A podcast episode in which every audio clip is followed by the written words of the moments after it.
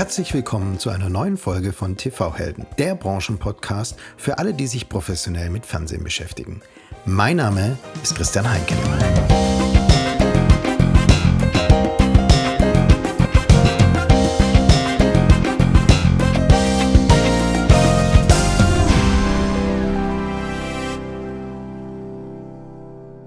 Und jetzt freue ich mich auf einen ganz besonderen Gast.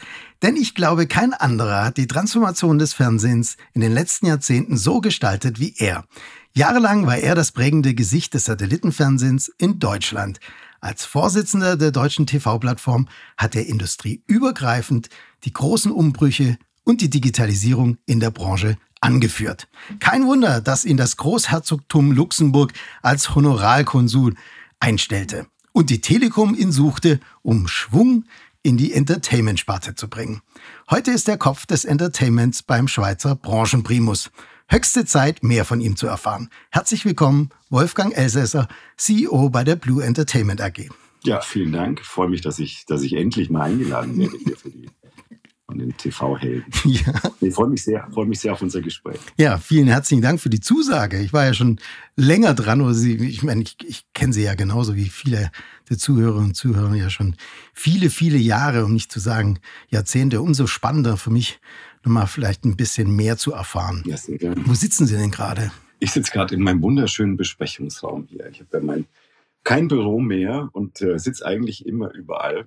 Und ähm, genau, und bin gerade in dem wunderschönen Raum Alice, heißt der Alice im Wunderland. Das heißt also wirklich Open äh, Door Policy und. Ja, ja, wir, also habe ich gelernt bei der Telekom mhm. und, äh, und, und äh, wir machen das mit großer, mit großer Freude und zunehmender Begeisterung und sitzen ja alle auf der Fläche und ähm, interagieren viel miteinander. Und aber heute habe ich mir natürlich meinen ruhigen Raum gesucht damit wir zwei schön sprechen. Wunderbar. Und ich würde auch gerade anfangen, wirklich vom, vom, vom Beginn ihrer Karriere, weil das interessiert mich natürlich schon. Die ist ja ganz spannend, weil sie waren ja nicht die ganze Zeit in, in der Schweiz. Wo sind Sie eigentlich aufgewachsen, wenn ich fragen darf? Ich bin ja gebürtiger Nürnberger, wie man, glaube ich, immer noch gut hören kann mhm. von mir. Ja. Und dann Wahl Münchner und äh, ja, jetzt in der Schweiz. Zwischendrin in Bonn und in Frankfurt und so weiter. Aber weiter hat es mich noch nicht weggetragen. Also viel gesehen, aber wenn ich jetzt Ihren Lebenslauf auf LinkedIn richtig interpretiere, dann haben Sie bis 1995 BWL an der Friedrich-Alexander-Universität Erlangen-Nürnberg studiert und sind anschließend in kürzester Zeit vom Absolvent bis zur Marketing-Vertriebsleitung der Grundig AG aufgestiegen. Jetzt muss man dazu sagen, die Grundig AG war ja damals ein richtig großer Hersteller von Fernsehgeräten. Was war Ihr Erfolgsgeheimnis, dass Sie so schnell nach der Uni steil die Karriereleiter hochgestiegen sind? Ja, ich habe mich, hab mich bereits mit 19 dann war ich gerade mitten im Zivildienst, habe ich mich selbstständig gemacht und habe damals äh, mit einem Freund zusammen eine Messebaufirma aufgemacht. Und eigentlich war das Studium für mich dann nach dem Zivildienst eher so ein Steuersparmodell eigentlich. Und habe mich dann so mehr oder weniger durchs Grundstudium durchlaviert. Und ähm, die größte Challenge so im Grundstudium war immer so kurz vor den Prüfungen, sich dann die Skripten zu organisieren, die ich dann mir dann noch reingepfiffen habe. Ähm, ja, und äh, habe dann aber so am Ende des Studiums dann auch Lust bekommen aufs Studieren, weil ich gemerkt habe, immer mehr so mit meiner unternehmerischen Tätigkeit und mit dem Studium ähm, gibt es immer mehr Parallelen und ich kann da was, was Sinnvolles lernen. Und irgendwann am Ende meines Studiums musste ich mir dann so die Frage stellen, bleibe ich weiter so in diesem Messebausegment oder, oder mache ich irgendwas Anständiges? Und, ähm, äh, und äh, habe dann entschieden, mit meinem Freund damals diese Firma zu verkaufen. Das war keine leichte Entscheidung, aber wir konnten die dann ganz gut verkaufen. Und dann habe ich mich äh, entschlossen, ein Jahr nach Irland zu gehen, nach Dublin. Und äh, habe dort eben in der Grundig-Niederlassung in Dublin äh, ein Jahr Auslandspraktikum gemacht. Und, ähm, und so hat quasi meine Grundig-Zeit gestartet. Und dann ähm, hatte man mir die Möglichkeit gegeben, da Diplomarbeit zu schreiben bei Grundig und äh, habe dann zum Thema Möglichkeiten und Grenzen der Einführung von 16 zu 9 äh, mittels dem PAL Plus Format Diplomarbeit geschrieben. So, 16 zu 9. Ähm, heute kennt, also meine Kinder kennen gar nichts anderes mehr als 16 zu 9. Über PAL Plus spricht leider kein Mensch mehr. Und äh, ja, moderne Kameras machen ja schon irgendwie 9 zu 16 Aufnahmen, damit man das dann gleich auf TikTok posten kann. Aber so bin ich dann bei Grundig gelandet. Die fanden mich dann auch ganz gut und haben mir dann einen Job angeboten als Marketingassistent. Und ähm, damals war so das ganze Thema Satellitenempfang relativ jung. Und äh, Grundig hatte dann äh, Werke gekauft in Wales und dann habe ich mich in dieses Satellitenthema reingefuchst und durfte dann relativ schnell Marketingmanager Satellit werden und äh, habe dann das ganze ähm, Video-Business übernommen, war dann verantwortlich fürs Marketing von TV-Geräten, Videorekordern, Camcordern, müssen Sie natürlich alles übersetzen für Ihre jungen Zuhörer, damit Sie wissen, von was ich hier eigentlich spreche. ähm, und dann im zarten Alter von 28 ähm, wurde ich dann Marketingdirektor und später Vertriebsleiter von Grundig. Und ähm, ja, es war wirklich ein traumhafter Start ins Berufsleben. Aber es war, was ich wirklich immer eigentlich in meiner ganzen Karriere hatte, Gott sei Dank, waren großartige Menschen, die mich wohlwollend unterstützt haben, die mit mir irgendwas gesehen haben und äh, mich gefördert haben. Das war sicherlich an, an vielen Stellen da der Schlüssel zum Erfolg. Und dann war ich natürlich sehr ehrgeizig und fleißig, das gehört auch dazu. Und ich glaube, zu gleichaltrigen so Uni-Absolventen hat mich halt diese Selbstständigkeit, die hat mich schon enorm geprägt und da hatte ich wahrscheinlich schon einen gewissen, gewissen besseren Start in, die, in die Berufskarriere.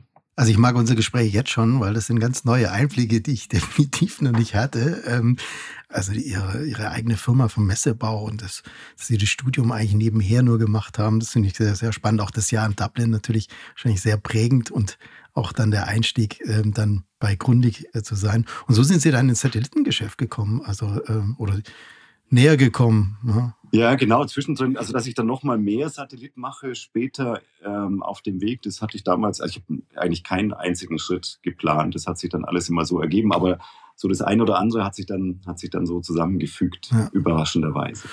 Und nachgründig sind sie dann ähm, zu Premiere Fernsehen gegangen von 2004, also von 2000 bis 2004 waren sie Chief Sales Officer, CSO. Wie kam es denn zum Wechsel von Grundig zu Premiere? Was hat sie da gereicht? Und wie sind sie durch die Wirren der Kirchpleite und die Übernahme von Georg Kofler denn durchgekommen? Ja, also mich hat damals das erste Mal in meinem ganzen Leben ein Headhunter angesprochen, mhm. ähm, was ich damals schon mit irgendwie Anfang 30 schon, schon sehr cool fand. Und er hat mich gefragt, ob ich äh, Interesse hätte, von Nürnberg nach München zu gehen und äh, in die Kirchgruppe zu wechseln. Und äh, ich kann mich noch gut erinnern, was in diesem Exposé stand. Ähm, ich habe hab das auch noch zu Hause. ähm, Unternehmerpersönlichkeit gesucht, internationale Verantwortung, digitales Fernsehen, global weiterentwickeln.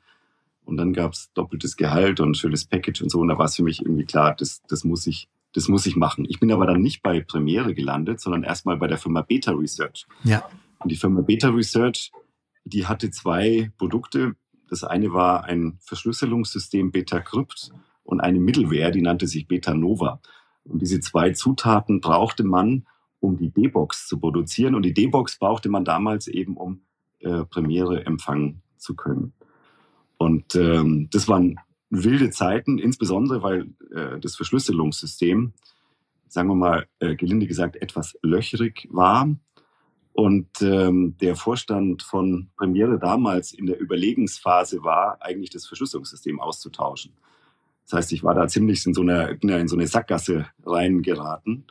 Und dann hat mich der damalige Vorstand äh, bei Premiere, der Ferdinand Kaiser, der hatte mich äh, irgendwie Gefallen an mir gefunden und fand irgendwie so meine Pitches gut und, und meine Art. Und dann hat er mich mal auf die Seite genommen und sagte, schau mal, Beta Research ist ja eine Sackgasse. Aber ich suche einen Vertriebschef.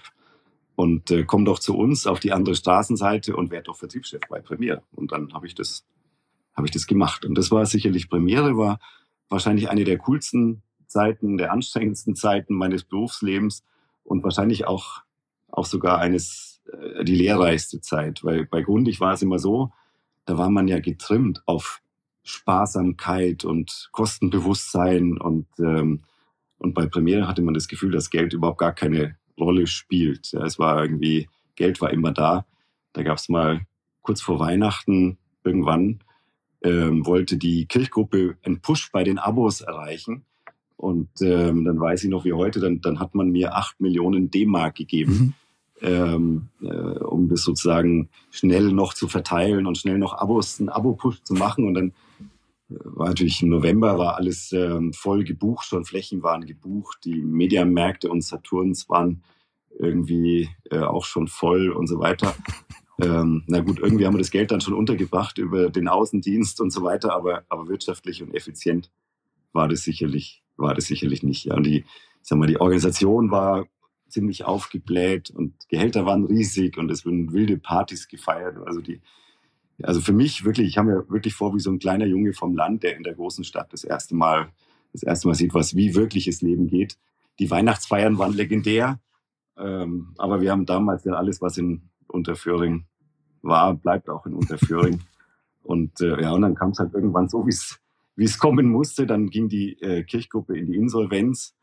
Äh, nur eben diese Säule, die Kirch PayTV, ging nicht in die Insolvenz. Mhm. Und ähm, das war schon eine, eine, eine, heiße Zeit. Und da habe ich vom Georg, Georg Kofler war mein Chef damals, mhm.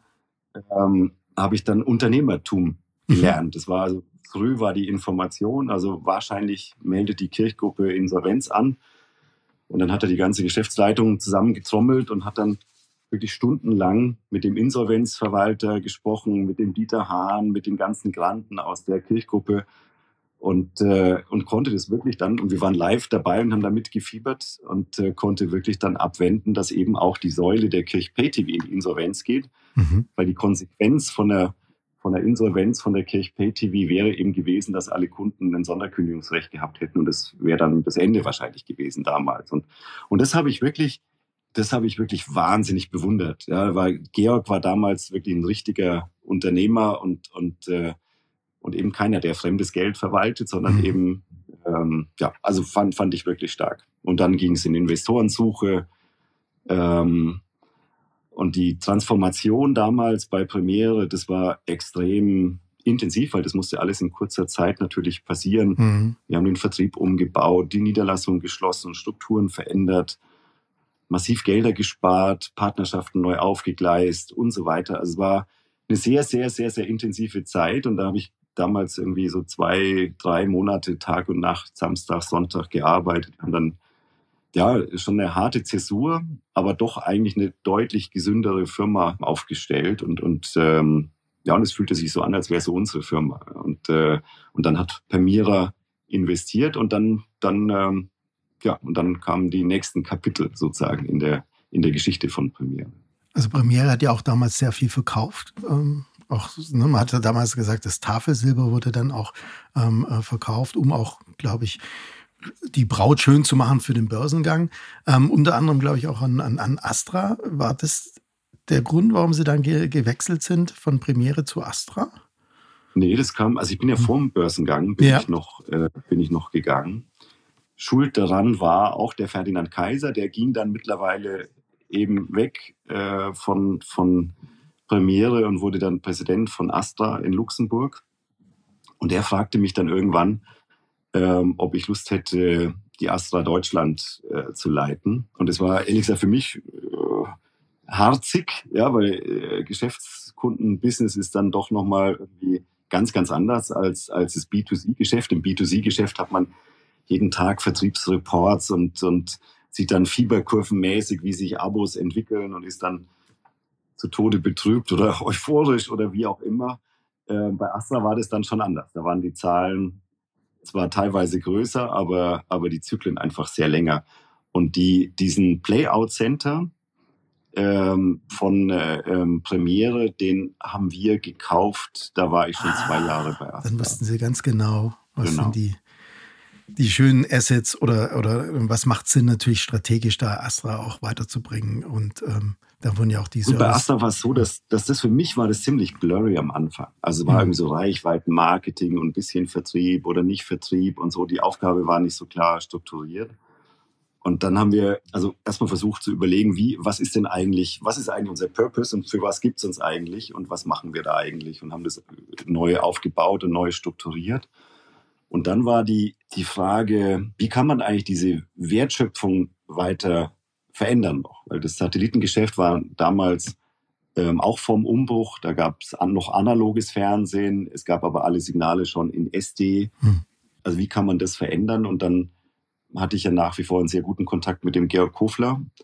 Und ich sage, Mensch, eigentlich würde doch, und, und äh, Premiere war auf dem Weg zum Börsengang, brauchte Geld und, äh, und wir hatten eins und dann hat es gut zusammengepasst. Und mhm. dann hatten wir ähm, dann die damalige DPC, hieß die Digital Playout Center, den hatten wir übernommen. Und es hatte so zwei große Vorteile. Der eine große Vorteil war, dass wir dann eine Wertschöpfungskette für die Sender auch am Boden hatten mit Ground Services, Transcoding, Archiv, Playout und so weiter. Und das zweite war eben unser Geschäft auf dem Satellit. Und der zweite Vorteil war, dass ich aus dem doch etwas äh, tristen Eschborn, wo die Astra Deutschland saß, mit meinem Team wieder nach München zurück konnte. Böse Zungen behaupten, wir hätten das nur deshalb gemacht. Das stimmt natürlich nicht. Aber genau, und dann waren wir sozusagen alle an einem Standort mit dieser erweiterten Wertschöpfungskette. In Unterföhring. Endlich wieder in Unterföhring, genau. Ja. Ja, großartig. Jetzt haben wir einen Einblick bekommen in die goldenen Zeiten des Pay-TVs, diese, wo sie uns mitgenommen haben mit den wilden Partys etc. ähm, und jetzt lassen Sie uns mal über die goldenen Zeiten des Satellitenfernsehens sprechen, weil das war definitiv damals schon so. Sie haben zwar, ne, ich meine, es gab einen Umbruch von analog zu digital, aber das hat ja auch erstmal bedeutet, dass mehr Kapazität gebraucht wurde, weil man sowohl als auch gemacht hat. Ja. An was an, erinnern Sie sich denn am liebsten, wenn Sie zurückdenken an die 12,5 Jahre bei Astra? Ja, ist verdammt lang. Nee, war, eine, war wirklich eine verdammt lange, verdammt lange Zeit. Aber was auch da wieder cool war, und es zieht sich auch so ein bisschen durch, mein, durch meinen Lebenslauf, ist so dieser Wunsch nach Unternehmertum, der Wunsch nach Freiheit, nach Entscheidungsmöglichkeiten und so weiter. Hm. Und das hat ähm, Astra in Luxemburg perfekt gemacht, äh, uns, uns da Freiheit und mir Freiheit zu geben, äh, mit meinem Team die, die Themen weiterzuentwickeln. Als wir dann sozusagen, wir hatten dann einmal das Geschäft 36.000 Kilometer von der Erde entfernt mit der Satellitenkapazität und dann hatten wir eben diese Ground Services. Und dann kam eigentlich die große Bedrohung der Abschaltung des analogen Satellitensignals. Und es hätte bei uns einen signifikanten Impact in der PNL gehabt. Und dann kam HDTV um die Ecke. Und das war eigentlich, das waren, wie Sie sagen, die goldenen Zeiten des Satellitenempfangs. Und dann haben wir relativ schnell, konnten wir Verträge machen mit den öffentlich-rechtlichen Sendern, äh, nicht nur in Deutschland, sondern eben auch in, in, in, Österreich und auch in der Schweiz und so weiter und haben da, hatten da ein ganz interessantes ähm, äh, Business aufgebaut. Aber eine Nuss, die wir knacken mussten, war, wie kriegen wir denn die privaten Sender in HDTV auf dem Satellit? Und es war auch spannend. Also da, da gab es ja viele Irrungen und Wirrungen und auch wieder Sackgassen. Äh, wir hatten auch mal mit dem äh, Bundeskartellamt ein paar Auseinandersetzungen. Äh, die Plattform hieß damals Entavio. Da haben wir uns extrem viel beschäftigt mit Markenauftritt und, und wie schaut die Brand aus und so weiter. Aber nicht so sehr mit dem Kartellamt. Das hat aber das Kartellamt uns dann noch eingefordert und dann mussten wir das stoppen, haben wirklich eine Vollbremsung gemacht und sind dann aber mit dem Geschäftsmodell HD Plus an den Start gegangen. Und dann hatten wir eben nach ein paar Jahren einmal den Satellit, einmal die Ground Services und dann eben mit der HD Plus hatten wir plötzlich auch ein Business-to-Consumer Geschäft und es funktioniert ja auch immer noch sehr gut. Ja, definitiv. Also es funktioniert gut natürlich ja. für SES und äh, Astra, aber auch für die Privaten. Also die haben damit das Geschäftsmodell ja. auch umgedreht. Ja. Genau. Und dann haben wir halt versucht, sozusagen diese, dieses Muster, was wir hatten. Ähm, ich meine, plötzlich, wir haben den Umsatz verdoppelt in dem Markt und plötzlich war das Satellitengeschäft in, in Deutschland ein Milliardengeschäft. Da hat ähm, ganz Luxemburg hingeguckt und eigentlich die Luxemburg, also SES, ist ja eine globale Firma und plötzlich waren wir mit Abstand der größte Markt und haben da wirklich eine Explosion an Umsätzen und an neuen Geschäftsfeldern aufgebaut und so weiter. Und der nächste Schritt war dann, dass wir unser Geschäft internationalisiert haben. Ähm, ich durfte dann noch verschiedene andere europäische Niederlassungen eröffnen und, ähm, und leiten. Ja, und am Ende, am Ende muss ich sagen, war das wirklich eine riesen Erfolgsgeschichte. Die hat wahrscheinlich mit mir schon auch was zu tun, aber, aber ich sag mal, wichtig ist zum richtigen Zeitpunkt am richtigen Ort zu sein. Und da gehört auch viel, viel Glück dazu. Und, und sag mal, was hat es ausgemacht, dass das so funktioniert hat? Das war sicherlich das Team oder die Menschen, die da, die da äh, mitgezogen haben. Und das war ja permanente Veränderung. Es war ja permanent, wir waren zum Schluss, ähm, waren wir, ich meine, die Astra Marketing war irgendwann mal 20 Mitarbeiter und irgendwann waren wir mal 400 Mitarbeiter am Standort. So, das hat sich wahnsinnig äh, toll, toll entwickelt. Und da müssen die Menschen auch mitziehen und mit, mit zusammenarbeiten wollen. Und dann, wie schon gesagt, ein, ein, ein Shareholder, der äh, nicht allein und alles gleich macht, sondern der, der die Unterschiedlichkeit akzeptiert, der Freiheiten und Möglichkeiten gibt, ist sicherlich auch ein wesentlicher Bestandteil. Und dann würde ich mal sagen, unsere DNA damals so in der Geschäftsleitung, immer uns weiterentwickeln zu wollen und immer und eigentlich nicht Ruhe zu geben, Fehler zu machen, aber Fehler möglichst schnell festzustellen und dann die Richtung zu ändern. Das war auch eine coole Zeit, muss ich sagen. Eine coole, arbeitsreiche, intensive Zeit, aber schön.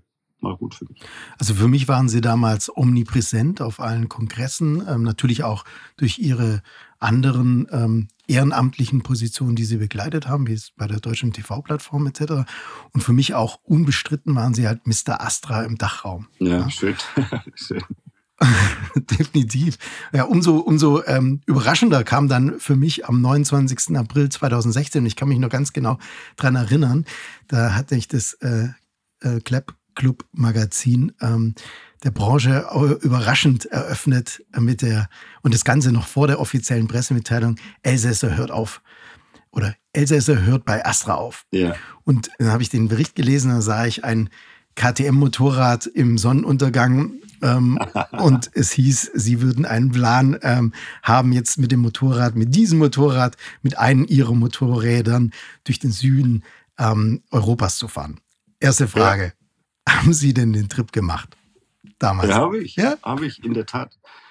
Ich glaube, vier oder fünf Tage nach meinem letzten Arbeitstag habe mhm. ich das gemacht. Und ähm, also Plan war eigentlich, ähm, so die Atlantikküste abzufahren und dann so einmal um Spanien, Portugal rum und dann irgendwie so irgendwann wieder heimzukommen. Bis Biarritz habe ich es geschafft. Äh, meiner Ducati damals, wo er immer wahnsinnig der Hintern wehgetan hat, äh, aber das ist ein anderes Thema. Ähm, nach zehn Tagen bin ich wieder zurück, mhm. weil ich für mich festgestellt habe, dass ähm, ich nur die halbe Freude habe, wenn ich was alleine mache. Ich mag mhm. gern teilen. Und ich mag gern so Erlebnisse mit jemand anders teilen. Und das ist super cool, wenn man auf dem Motorrad sitzt und dann irgendwie viel sieht. Und aber wenn man dann abends irgendwie im Hotel hockt und dann niemanden hat, dem man das erzählen kann, dann ist es irgendwie nicht so mhm. nicht so schön.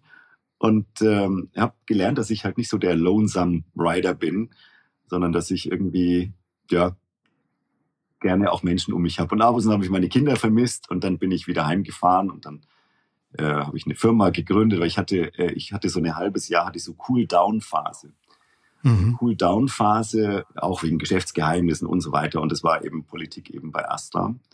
Und dann, dann habe ich eine Firma gegründet und, und naja, egal. Auf alle Fälle so der Traum von dieser großen Motorradtour, aber dann mit einem Freund zusammen, denke ich, habe ich nicht aufgegeben. Also der Plan ist, irgendwann mal die Panamerikaner so bis ganz runter, bis Patagonien zu fahren und so weiter. Mal schauen. Mal schauen, ob hm. das noch kommt und wann ich da Zeit habe und ob ich dann nicht wieder Heimweh kriege und so weiter. Ja, mal schauen. Wenn wir sehen. da drücke ich Ihnen jetzt schon die, die Daumen. Das ist wirklich eine tolle Strecke. Ich habe einen kleinen Teil damit aber mit dem Fahrrad gemacht, also mit einem anderen oh. Bike. ja, cool. aber ähm, großartige Sache. Aber Sie haben gerade, äh, Sie haben ja gesprochen von dieser intensiven Zeit bei Astra ähm, und auch von dem, von dem Team. Wie, wie, wie schwer war denn der Abschied für Sie von Astra? Also ehrlich gesagt, für mich, ich meine, so ein Entscheid ist ja, ist ja was, was reift in einem. Mhm. Und ähm, ich habe schon damals auch als Mr. Astra festgestellt, dass so da eine neue Welt entsteht und eine andere Welt, die jetzt ähm, äh, dann vollkommen ohne Satellit einfach, einfach funktioniert. Und, und wenn man heute mal schaut, so moderner Entertainment-Konsum, äh, zumindest in dem Land wie der Schweiz, in dem, in dem ich jetzt bin, wo man eine großartige Konnektivität hat, braucht es jetzt halt keinen Satelliten mehr für die, für die Distribution von, von, von Signalen. Und, ähm, und es ist in mir schon gereift über eine Zeit.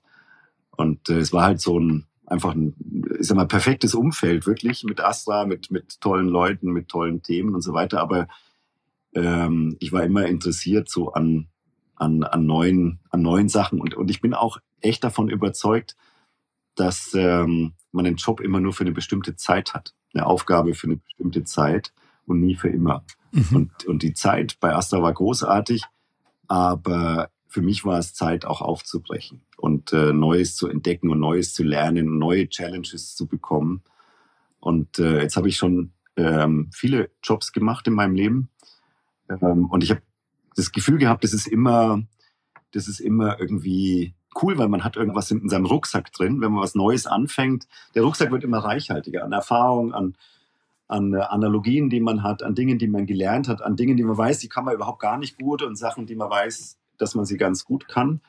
Und dieses außerhalb der Komfortzone, das hat sich für mich nie unangenehm angefühlt. Im Gegenteil, ich so wie so ein kleiner, kleiner Junge freue ich mich auf neue Challenges und auf neue Themen, wie man so ein Überraschungsei auspackt. Und äh, also Neugierde ist, ich, ist, schon, ist schon in meiner DNA, denke ich. Also raus aus der Komfortzone, ähm, rein in, in was Neues, also nicht ganz was Neues. Es war nach wie vor natürlich ähm, in der TV-Branche und da sind sie geschwommen wie der Fisch im Wasser. Aber sagen wir mal, der Wechsel vom Verteidiger zum Angreifer, das ist genau, was Sie gesagt haben, diese Transformation. Satellitenfernsehen ist es noch die Zukunft. Dann hin zum Angreifer, nämlich als äh, Senior Vice President SVP Business Unit TV und Entertainment bei der Telekom. Ja, also zum IPTV-Provider spannende Zeit. Konnten Sie genau das dann, was Sie vorhatten, Ideen hatten, dort umsetzen? Das kam auch überraschend, weil ich hatte eigentlich nach Astra gar keinen Plan, was ich so weitermache. Ich wusste nur, ich muss was anderes machen, möchte gern was anderes machen. Und ähm, ich kannte den Christian Illig sehr gut von der Telekom. Und der meinte dann, äh, ich sollte mal mit der Claudia Nehmert sprechen, auch eine äh, Vorstandsdame in der Telekom was man so mit mir anfangen kann. Und ich sage, oh, das Gespräch mache ich doch mal, das ist doch cool. Und dann saß ich da bei der Claudia im Büro und, ähm, und natürlich per Sie und damals äh, war ich noch im Anzug und so weiter, kann man sich heute alles gar nicht mehr vorstellen. Und dann haben wir, der, das Gespräch war irgendwie so eine halbe Stunde kennenlernen, Termin, dann haben wir zwei Stunden gemalt und diskutiert und gestritten und uh, coole, äh, sau cooles Meeting, muss ich sagen. Und dann hat, hat sie gesagt, also einen Job haben wir eigentlich keinen für Sie, aber da finden wir was, da bauen wir was. Und, und dann hat sich irgendwie das ergeben mit dieser, mit diesem, wir haben dann einen Tribe gegründet, also sozusagen alles, was so TV, weil TV ist ja extrem verstreut gewesen in der Telekom in ganz vielen Einheiten und dann haben wir so eine virtuelle Organisation gebaut. Das war eben diese Business Unit TV und das nannten wir dann TV Tribe. Ja, und die, ich sag mal, der Anfang, auch der war extrem, also Voraussetzung war extrem schwierig. Äh, Sie können sich vielleicht noch an Entertain TV erinnern. Mhm. Das war ja irgendwie, oh, ja, also auch nicht im optimalen Zustand, sag ich mal. Und dann hatten wir auch uns mit dem, mit dem Team, den Jörg hatten Sie auch neulich äh, hier im Podcast mhm. zusammengesetzt und gesagt, ey, was müssen wir eigentlich machen? Und dann haben wir festgestellt, wir müssen eigentlich eine Totaloperation machen. Wir brauchen eine neue Technologie, wir brauchen ein neues UI, wir brauchen Content-Welt. Wir brauchen auch eine Proposition, eine Content-Proposition.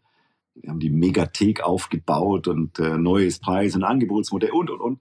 Partnerschaften damals eben mit Netflix aufgegleist und so weiter und haben gesagt, und das Ganze, das Ganze, wenn alles neu ist, dann braucht es auch eine neue, coole Kampagne und äh, haben dann mit dem Fari Yadim und dem Christian Ulmen angefangen, diese Magenta TV-Kampagne zu machen, wo die beiden im Bett liegen und so, also ganz schräg, eigentlich für die Telekom sehr, sehr neu. Und äh, dann haben wir gesagt, okay, wenn das alles so cool ist und alles so anders, dann muss es auch neu heißen und dann nennen wir das Ganze Magenta TV. Und äh, ist auch gar nicht meine Leistung, aber ein riesen Teamerfolg, finde ich. Und ich finde auch, dass auch für mich Magenta TV nach wie vor noch noch Maßstäbe setzt im deutschen Markt. Und, und, ähm, und dann haben wir eigentlich mit einem neuen Vertriebskonzept, neuem Produkt, neuen Content-Welt und so weiter, haben wir dann eigentlich ähm, extremes Wachstum in kürzester Zeit generiert. Und das war ein Riesenerfolg. Und jetzt, wenn dann das Nebenkostenprivileg noch wegfällt, ähm, dann sollte es der Telekom gelingen, den Kolleginnen und Kollegen da Magenta TV noch mal stärker im Markt zu positionieren. Und auch das war wieder so ein Zusammenspiel cooles Team sowieso, Leute, die Bock hatten, was anderes zu machen, die irgendwie, das war früher so Entertain TV war, war nicht gemocht von den Shop-Mitarbeitern. Die haben es nicht gemocht, mhm. weil die Ärger hatten und weil es Probleme gab und so weiter. Und plötzlich waren die Fans. Ja. Und ähm, also cooles Team und es ist nicht nur die TV-Unit, es sind alle Units, die da mitgewirkt haben. Aber großer Dank an den Tim Höttges, an den Dirk Wössner, Michael Hackspiel, die uns da einfach vertraut haben, uns gefördert haben. Die haben uns auch Geld zur Verfügung gestellt, die haben uns Verantwortung gegeben. Und ähm, ja, die Zeit bei der Deutschen Telekom möchte ich nicht missen. Also sollte ich irgendwann mal meine, meine Memoiren schreiben, äh, dann wird die Telekom ein, sicherlich ein Highlight so in meinem Berufsleben bleiben. Auch wenn es gar nicht so lang war, äh, wo ich da war. Aber äh, zum Abschied hat äh, mir jemand bei der Telekom gesagt, man kann die Telekom zwar verlassen, aber das Herz bleibt immer ein bisschen magenta. Und äh, das stimmt. Ich fühle mich meinen Bonner Kollegen immer noch extrem verbunden, freue mich über alles, was die tolle, was die Tolles raushauen und so weiter. Der ist so. Ein bisschen magenta bin ich noch in mir drin. Ja, schön. Äh, sagen Sie nochmal, wann war das genau? Welche Jahre? Wollen Sie nochmal ab? Fragen Sie mich nicht. Sie haben doch meinen Lebenslauf gelesen. Ich weiß nicht mehr. Aber Anfang. Zwei, dreieinhalb Jahre waren das. Ja. Aber das, das hört sich alles so aktuell an, ne? Also die, die Kampagnen. Seit 2019 bin ich jetzt da. Ja, okay, aber ja. okay. Und so lang gibt es jetzt, also ne, ich meine, das Umbranding auf Magenta, Anfang der, der, der Superaggregation. Ja, genau. Fällt alles in die Zeit. Cool, sehr cool. Ja, ja es, wie gesagt, also ein extremer, auch da, äh, mein, also ein Leben besteht ja sowieso aus vielen Zufällen. Oder? Wenn überlege, wie ich Menschen kennengelernt habe, in meinem Umfeld meine Frau kennengelernt habe oder so. Ein Zufall hätte es mal irgendwie anders, wäre das anders gewesen, dann wären wir mit ganz anderen Menschen vielleicht verheiratet oder eben gar nicht. Und mhm. so ist da eben auch gewesen. Es war, der Leidensdruck war hoch äh, mhm. bei der Telekom. Dieses auch das Verständnis, man macht, äh, warum macht man eigentlich Entertainment und was kann Entertainment eigentlich, wie kann Entertainment auch die ganze Telekom nochmal ein Stück weit anders prägen und, und, und sympathischer machen. Ja, war auch zum richtigen Zeitpunkt am richtigen Ort, muss man sagen.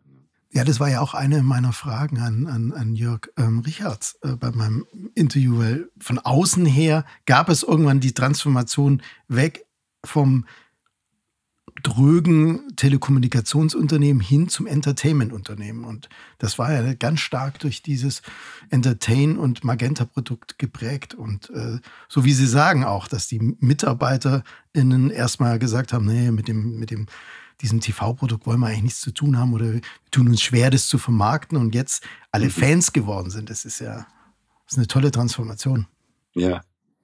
Ja, schöne, schöne Entwicklung. Und, und die, die Telekom ist halt wahnsinnig entschlossen. Also was ich erlebt habe bei der Telekom ist so, also es gab harte Runden mit dem, mit dem Vorstand, mit Tim und mit äh, und, und, und so Auslegeordnung und, und äh, äh, Tim hatte dann äh, eine eigene Liste von 20 Punkten, die er alle scheiße fand bei Entertain TV. Und er sagte, also wenn ihr sowas, man muss das alles irgendwie alles neu und alles besser werden und so. Also aber wenn das Ruder dann mal in die Richtung, also wenn dann der Wind mal aufkommt und man sagt, man segelt jetzt in diese Richtung, dann ist die Telekom wahnsinnig entschlossen. Und das, das habe ich echt genossen. Also fand ich eine, eine gute Attitüde in der Telekom.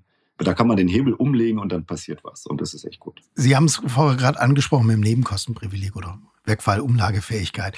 Würde mich nur mal gerne interessieren, weil ich habe das damals auch eine persönliche Anekdote äh, von meiner Seite. Ich war ja damals im, im hauptsächlich im Kabelmarkt äh, tätig. Ich weiß. Ja. Wir waren ja eigentlich, wir waren ja eigentlich Feinde, wir zwei, ja. wir zwei ja, waren in Zwischenzeit Feinde. Feinde waren wir nie, wir waren Fremedies. Ja. genau, so ist es. Ja, genau. Ich durfte immer bei Ihnen, wenn Sie ähm, einen ausgegeben haben, äh, von Astra durfte ich dabei sein, aber Eutel hat, hat dann ab und zu auch mal einen aus, ausgegeben und dann durfte ich Sie auch wieder zurück einladen. Nee, das stimmt. Ich war, ich war der junge Kerl von Eutelsat, der dann in diesen Runden immer mit großen Augen saß und zugehört haben, wenn Sie und andere gesprochen haben. Ja, so kann ich mich das erinnern. Und eine Anekdote, an die ich mich erinnern kann, ist, und es zeigt auch mal, was die Branche von Ihnen gehalten hat, beziehungsweise für Bedenken hatte, dass Sie jetzt am Ruder sitzen für Entertain ähm, bei der Telekom. Und zwar ähm, war das, als Sie ein Einstiegsprodukt oder dass die Telekom ein Einstiegsprodukt rausgebracht hat, ich glaube, drei Euro, also unter vier Euro IPTV. Fünf Euro. Fünf. Okay.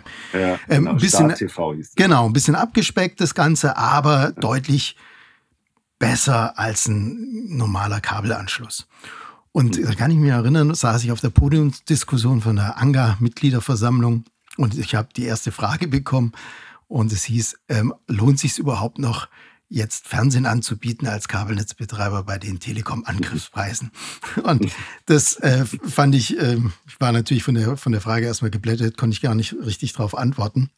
Aber das Produkt musste dann irgendwie wieder eingestellt werden oder es war wahrscheinlich nicht so erfolgreich, wie man sich gedacht hat. Start TV ähm, war, war nicht gut. Das hatten wir ja. ganz schnell wieder, wieder abgebügelt. Ähm, ich glaube, da ist sogar David Hasselhoff eingeflogen worden und dann war das in der Town Hall. Ähm, hat dann Michael Hackspiel und äh, Großstart äh, TV und verschiedene andere, andere Innovationen angekündigt und I've been looking for freedom. Kleine Geschichte am Rande, das uns ja keiner. Was geil war, der David Hasselhoff hatte dann den Text von I've been looking for freedom äh, vom Teleprompter abgelegt. das ist mir noch geblieben von dem Tag, genau. Aber Start TV ist nichts mehr übrig geblieben. So. Lag es jetzt am David Hasselhoff oder lag es am, ja. am Nebenkostenprivileg, was es damals noch gab und man einfach in diese Kabelbranche nicht reinkam? Start TV war noch Entertain TV. Mhm. Das war ein Tarif, ein günstiger Einstiegstarif auf Entertain TV. Und das, äh, das gab's, da war ich ein paar Wochen dabei, da wurde das gelauncht. Das haben wir eben relativ schnell abgeräumt, weil wir gesagt haben, Entertain TV per se ist nicht die Lösung für den Markt, sondern wir brauchen eigentlich eine neue Lösung. Die kann ruhig auch preisaggressiv sein und die Telekom ist ja auch, äh, hat ja auch einen attraktiven Preis für, für das tolle Angebot. Aber es sollte, wir wollen kein Geld verschenken, sondern wir wollen eigentlich Geld verdienen mit unserem, mhm. mit unserem Konnektivitäts- und mit unserem Entertainment-Produkt. Deswegen haben wir das wieder abgeräumt und haben auch nie mehr Start TV. Start okay. TV. Dann sind Sie von der Telekom rüber in die Schweiz. Seit 2019 sind Sie bei der Swisscom als Head of Entertainment und Sie sind CEO der Blue Entertainment AG. Die Swisscom ist ja ähnlich wie die Telekom ein Incumbent. Was hat Sie denn dazu bewogen, von äh, der Telekom äh, oder von Deutschland in die Schweiz zu wechseln? Ja, also äh, mich, mich hatte damals ein Headhunter angerufen und, ähm, und hat mir das so kurz vorgestellt und hat mir so ein Exposé geschickt und so. Und dann habe ich gesagt, nee, das nee, mache ich nicht, weil ich fand die Aufgabe bei der Telekom viel interessanter. Der Markt war größer, wir haben dann eben angefangen, Magenta TV auch zu exportieren in andere Länder, wo die Telekom noch aktiv ist und so weiter und hatten also internationales Business. Und außerdem hatten wir gerade einen super Lauf mit Magenta TV. Das, das äh, ging ja am Anfang extrem, äh, hat sich gut verkauft. Bei meinem, bei meinem zweiten Gespräch dann habe ich den Urs Scheppi kennengelernt. Und ähm, der Urs Scheppi war der, der damalige CEO von der, von der Swisscom und auch mein Verwaltungsratspräsident, äh, also von meiner Blue Entertainment AG. Und, äh, und der hat mich total geflasht. Ich fand immer so Persönlichkeiten gut. Und der, der Urs war, ich habe noch nie jemanden kennengelernt, der so zugewandt, so menschlich war, auf der anderen Seite aber so, so einen klaren Kopf hatte für, für Business. Und, ähm, und dabei wahnsinniges Understatement. Also richtig wie schweizerisches Understatement. Ich glaube, es gibt keinen anderen CEO von so einer börsennotierten äh, Milliardenfirma, der mit der Tram zur Hauptversammlung fährt. Und das hat er aber nicht gemacht, weil er sagt, oh, ich fahre mit der Tram zur, mhm. zur Hauptversammlung. Der brauchte auch keine Sneaker, um cool zu sein, sondern das war einfach, der war authentisch, der war so, wie er war. Und, ähm, und das hat mich, äh, hat mich wirklich begeistert. Und der Urs sagte damals, äh, waren auch gleich per Du, sagte du, wir brauchen da Unterstützung im Entertainment wir brauchen einen Unternehmer, der so das ganze Entertainment-Portfolio mal so auf links dreht und, und, und verändert. Wie genau, wissen wir nicht, aber wir hoffen, du weißt es. Und, ähm, und, und wir glauben, dass du das kannst und wir glauben, dass du das weißt und wir vertrauen dir. Und dann unternehmerische Aufgabe und dann schon, bums, war ich dann, war ich dann dabei. Das heißt, immer die Kombination interessante Aufgabe ja. und starke Persönlichkeiten. Absolut. Das hat sie immer zu den Wechseln Absolut. getrieben. Weil, ne, zweimal Ferdinand genau. Kaiser habe ich mir notiert. Nee, das war, ist in der Tat so. Also ich glaube, ähm, ich darf so ab und zu an der, an der äh, Hochschule da in St. Gallen Vorträge halten vor so jungen Medienstudenten und so, was mir, was mir Riesenfreude macht. Und dann mhm. wird man auch immer gefragt, wie hat sich denn das eigentlich so entwickelt? Und dann ist die, die, die Wahrheit ist ähm, Zufall, 50 Prozent Zufall und 50 Prozent so Menschen, die an einen glauben und die wertschätzen und wohlwollend mit einem umgehen. Und so, das war für mich immer das, das, da fühlte ich mich immer, fühlte ich mich immer, immer wohl. Ja, das ist so. Was macht denn die Blue Entertainment AG? Also vielleicht können Sie mal kurz das Portfolio ein bisschen überreißen und es dann vielleicht auch zur Abgrenzung jetzt zu Swisscom oder warum? Ja. ja. Sie sind doch so ein Schweizer Taschenmesser, oder? Wo man so ganz viele Sachen ausklappen kann. So eine Schere, Messer, Zahnstocher und so weiter. Und, und so ein bisschen ist die Blue Entertainment AG. Äh, wir betreiben auf der einen Seite die ähm, größte TV-Plattform der Schweiz, die nennt sich eben Blue TV-Plattform. Da haben wir fast 50 Prozent aller Schweizer Haushalte nutzen Blue TV, um eben ins Fernsehen einzusteigen oder in ihre Apps oder in ihre Welt. Die Plattform ist so ein bisschen wie Magenta TV. Äh, fast cooler, würde ich sagen. Ja. Aber dafür würde ich sagen, wenn die Telekom-Kollegen zuhören. Nee, wir sind auch im regen, engen Austausch miteinander. Das zweite ist, wir sind der größte Pay-TV-Betreiber der Schweiz. Wir haben mhm. ähm, äh, verschiedene Fiction-Pakete auch so ein bisschen wie die, wie die Telekom. Wir haben so äh, Streaming-Bundles, äh, Supermax heißt es, mit mhm. ähm, Paramount und Disney und Sky-Inhalten als Bundle. Wir haben ein riesen Sportangebot. Wir haben über 3000 Live-Sport-Events, äh, also nur Fußball. Wir machen Fußball, sonst gar nichts mit Blue Sport. Dann betreiben wir die drittgrößte äh, News-Plattform in der Schweiz. Ähm, so ein bisschen wie die T-Online kann man sich das vorstellen. Ähm, wir sind der größte äh, Anbieter von Free E-Mail. Äh, das nennt sich Blue Win E-Mail. Also viele Schweizer, 60 ähm, Prozent aller Schweizer haben eine Blue Win E-Mail-Adresse. Was machen wir noch? Dann machen wir Musik. Ähm, Blue Music äh, ist unser jüngstes, jüngstes Baby. Blue Music, da streamen wir die ganzen großen Schweizer Festivals, mhm. sowohl auf, aufs Handy als auch auf die TV-Plattform als auch, und das ist dann das letzte Business-Segment, was wir haben, wir sind der größte Kinobetreiber der Schweiz mit Blue Cinema. Also ein bisschen überall, wo Blue draufsteht, ist, ist dann irgendwie Entertainment mhm. von uns drin. Und äh, also sehr divers, mhm. sehr diverses Angebot. Und ähm, so der Kunstgriff, den wir ähm, versuchen, ist eigentlich das ganze Geschäft miteinander so zu verästeln. Und Achtung, jetzt kommt so Marketing, die Blubber.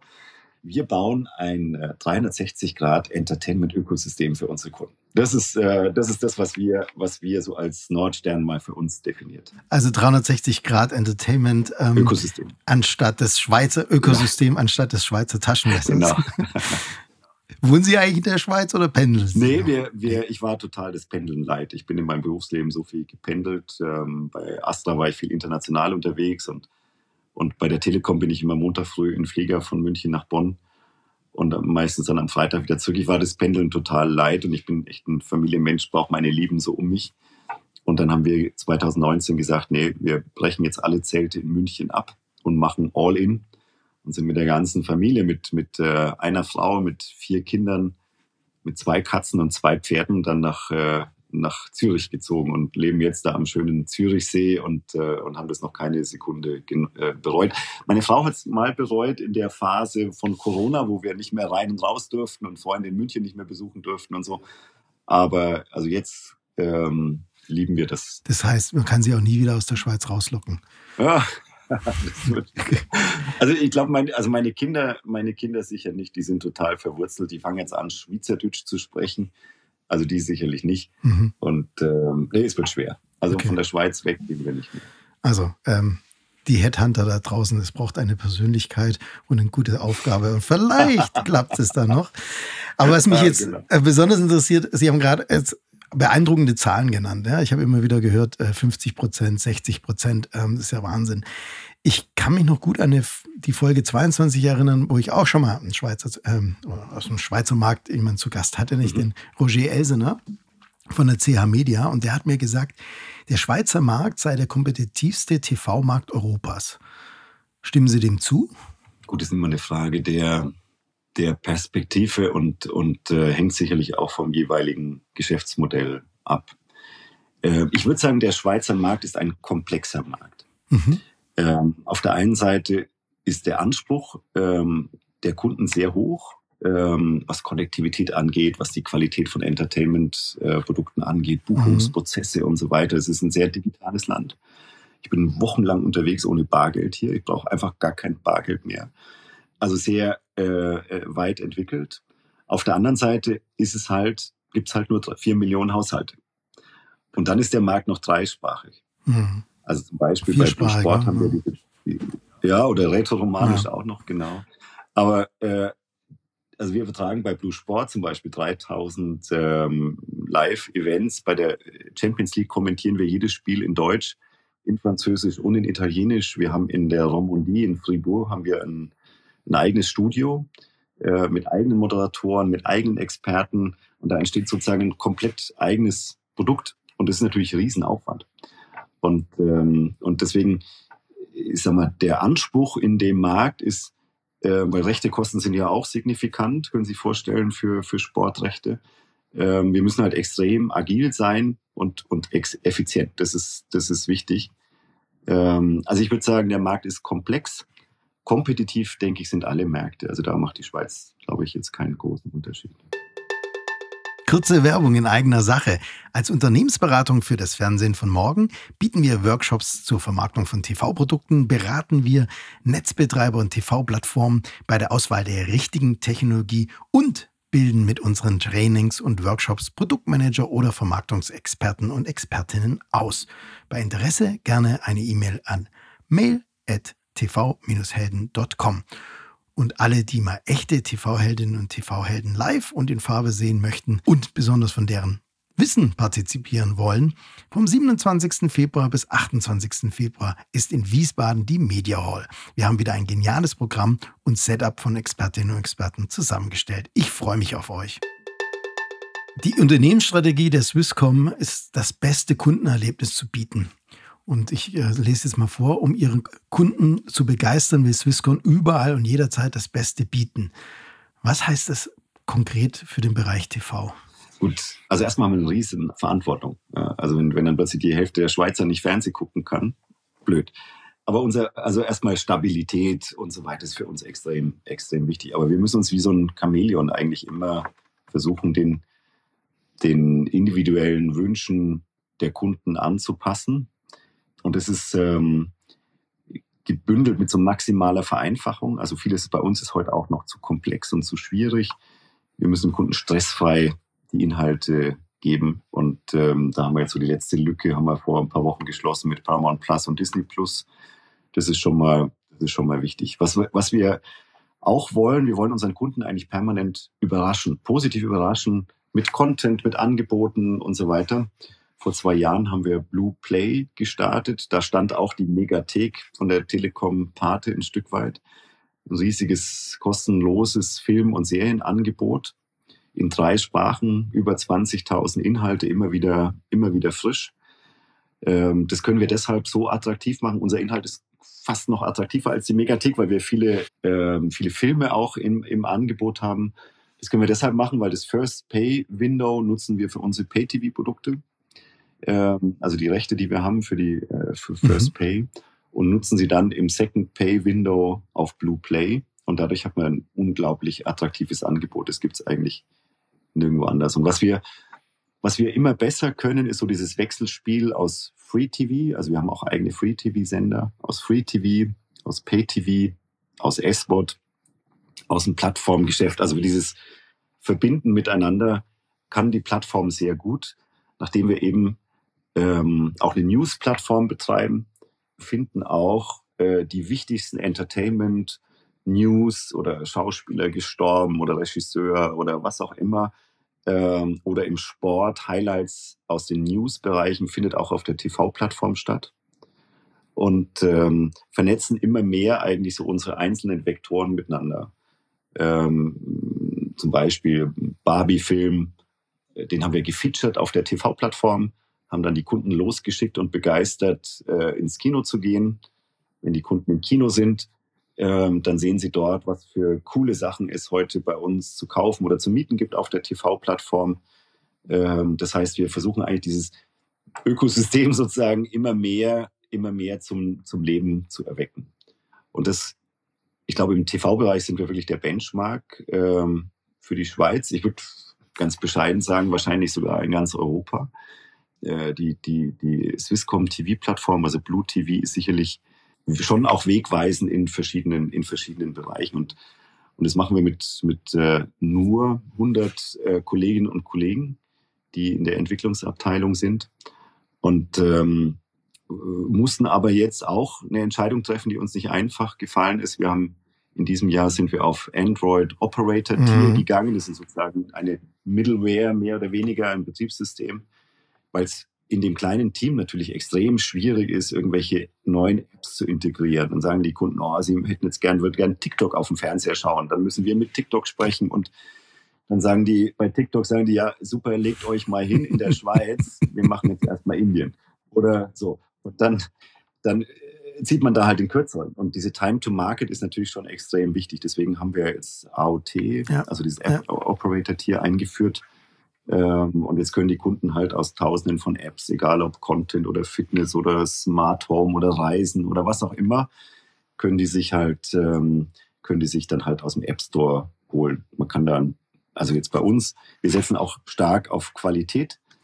Man kann an die Boxen Bluetooth-Kopfhörer anschließen, man kann Gamepad anschließen äh, und so weiter. Und ähm, die Nachfrage ist riesig. Also wir, wir ähm, haben die vor sechs Wochen gelauncht und haben schon ja, eine sechsstelligen, sechsstellige Anzahl an Kunden haben schon dieses neue Produkt jetzt.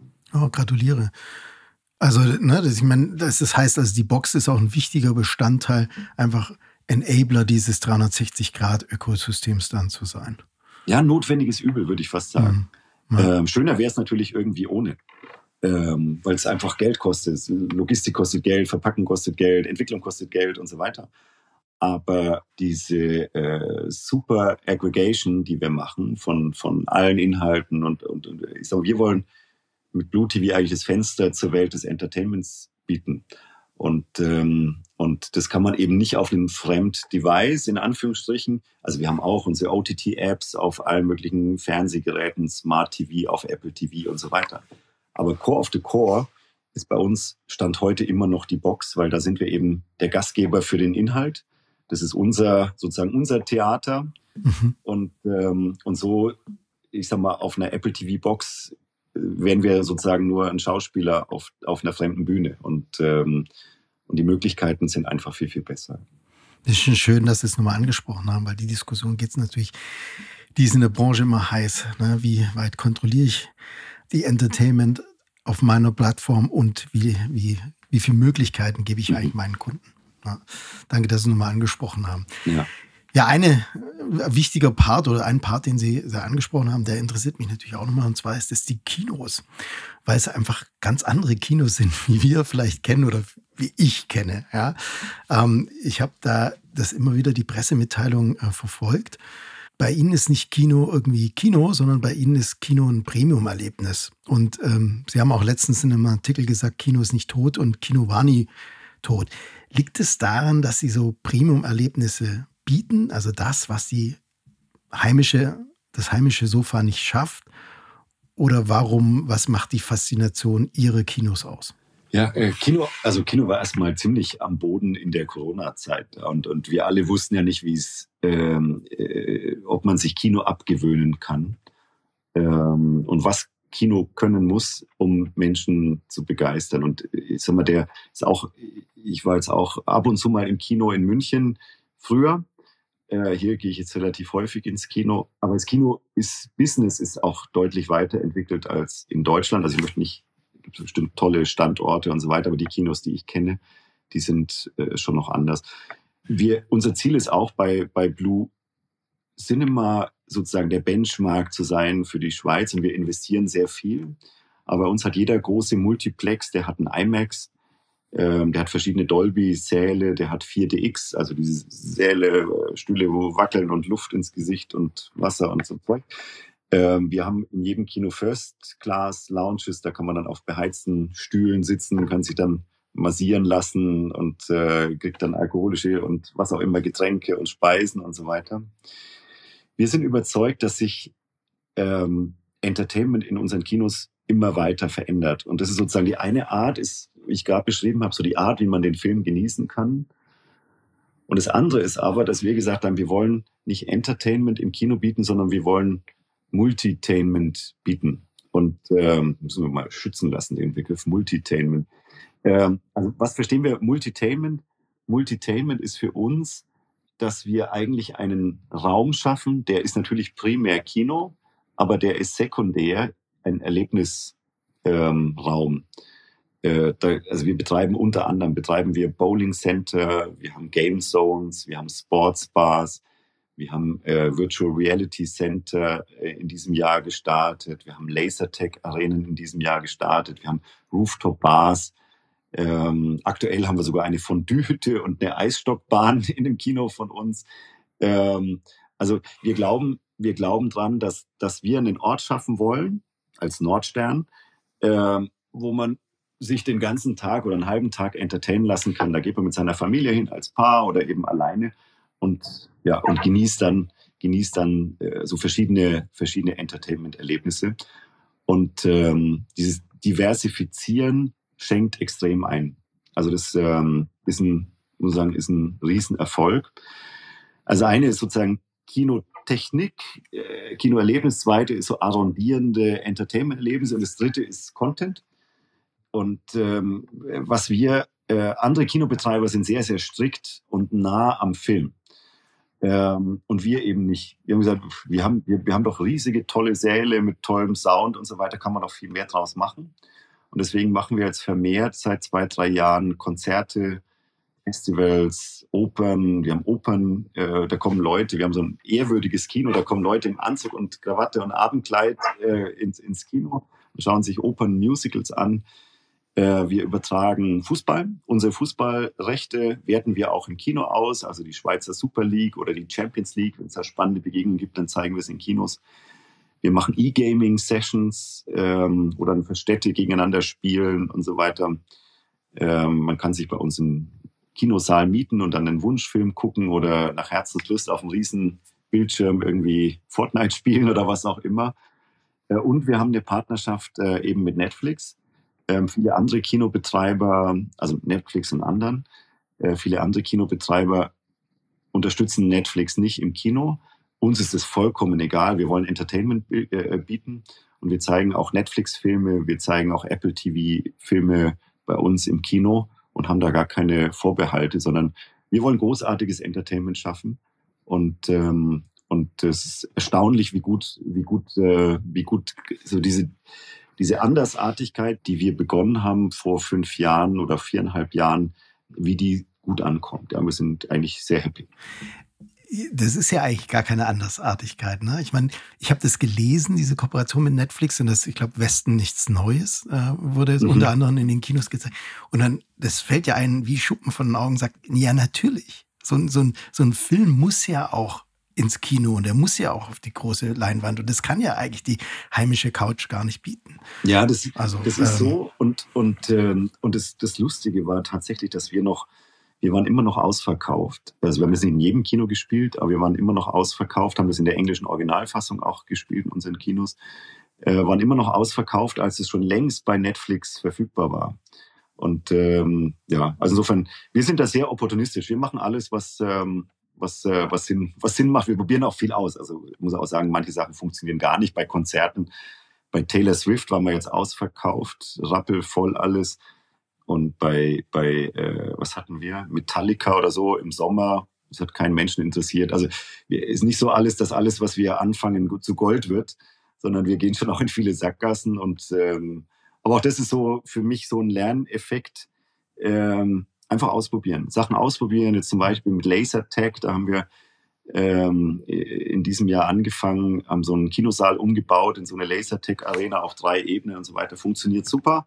Also einmal haben wir ein Betriebskonzept, das funktioniert, wir wissen, welche Preise und welches Angebot funktioniert.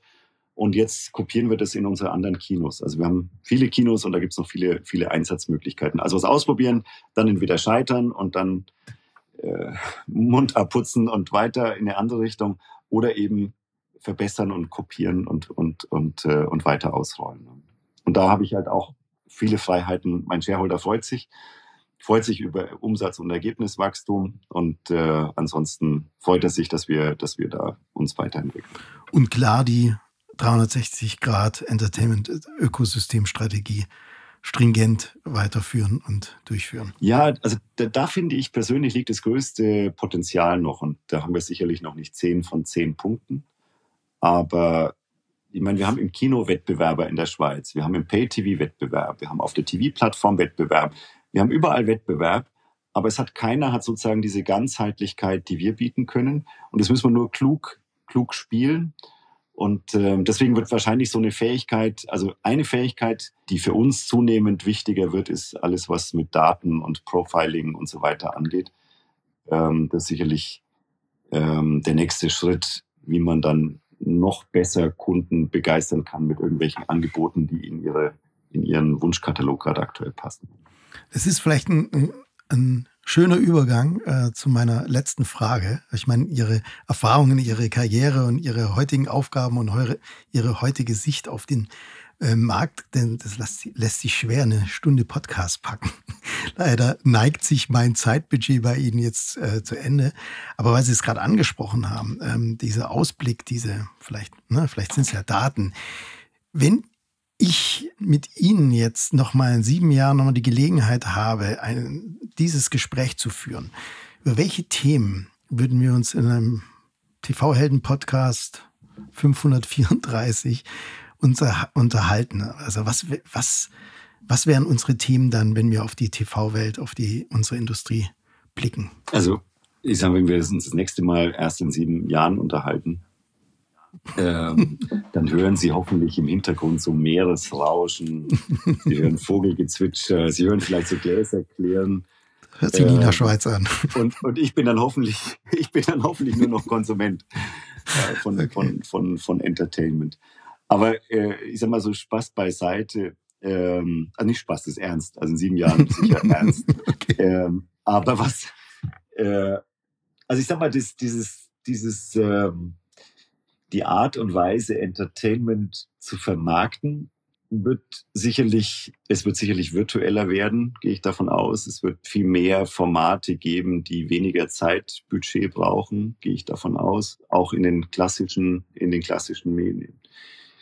Ich denke, bis dahin sind dann diese Apple und Samsung und was auch immer Brillen ähm, noch nicht überall in den Haushalten, aber ich gehe davon aus, so immersives Entertainment-Erlebnis wird eine große Rolle spielen, nicht bei allem, aber bei Sport könnte ich es mir, mir sehr gut vorstellen, dass das spannend wird.